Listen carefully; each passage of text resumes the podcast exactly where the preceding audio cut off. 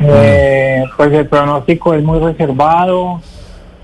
Yo doy gracias a Dios que me da la oportunidad de poder contar esta historia.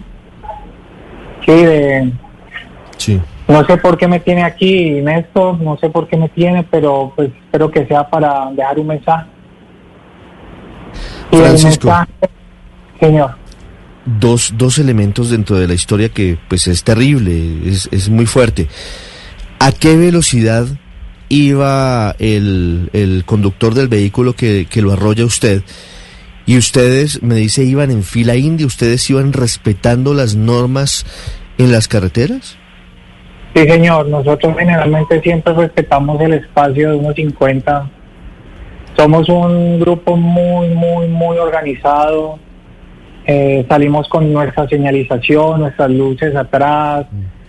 Yo intento, cuando salimos muy temprano, salir con un chaleco reflectivo. Llevamos nuestra luz al frente.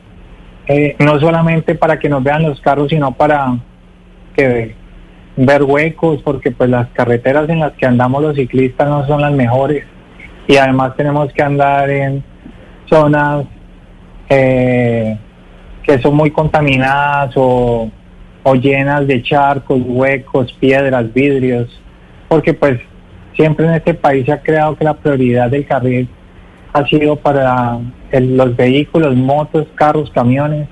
El ciclista lo que tiene que hacer es acondicionarse, acomodarse a lo que nos toca, a lo que por las lastimosamente eh, los carros en su poder, supuestamente la ley les da prioridad y pienso que no debe ser así.